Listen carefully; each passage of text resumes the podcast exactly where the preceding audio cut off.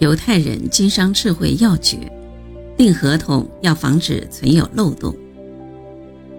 犹太人认为，在一个法治国家里从事经营活动，如果缺乏法律意识，必然会在生意场上栽跟头。犹太人具有极强的法律意识。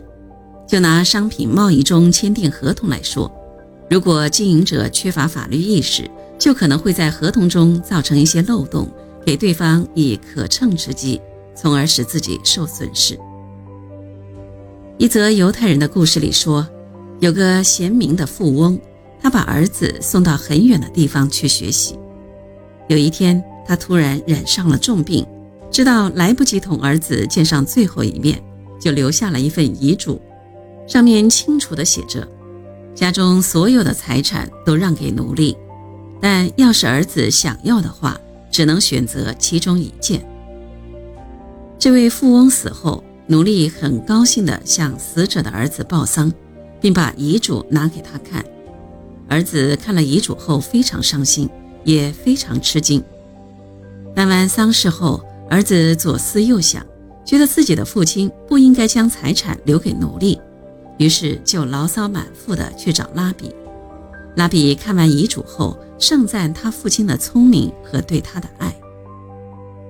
儿子却对父亲的做法非常生气，认为父亲对他一点关怀的意思也没有。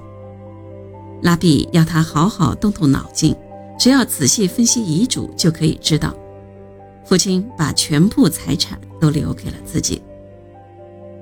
拉比告诉他，父亲知道。如果自己死了，儿子又不在，奴隶可能会带着财产逃走，连丧事也不报告他。因此，父亲才把全部财产都送给奴隶，这样奴隶不仅不会逃走，而且还会急着去见儿子，并把财产保管好。可是这个儿子还是不明白父亲的用意，拉比只好给他挑明：“你不知道奴隶就是主人的财产吗？”你不知道奴隶的全部财产都属于主人吗？你父亲不是说给你留下了一样财产吗？你只要选奴隶就行了，这不是他充满爱心的聪明之举吗？从这则故事中可以看出，那个犹太人在遗嘱中实实在在的玩了个圈套，给奴隶吃了个空心汤圆儿。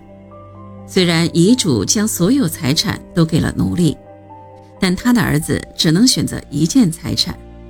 这里暗含着一个前提没有写出来，奴隶也不会注意到，甚至连死者的儿子也没有注意到，那就是奴隶的全部财产都属于主人。这是一个惯例，其实也是一个无需说明的前提。那么，只要前提一变，一切权利皆成泡影。这就是这个犹太人计谋的关键所在。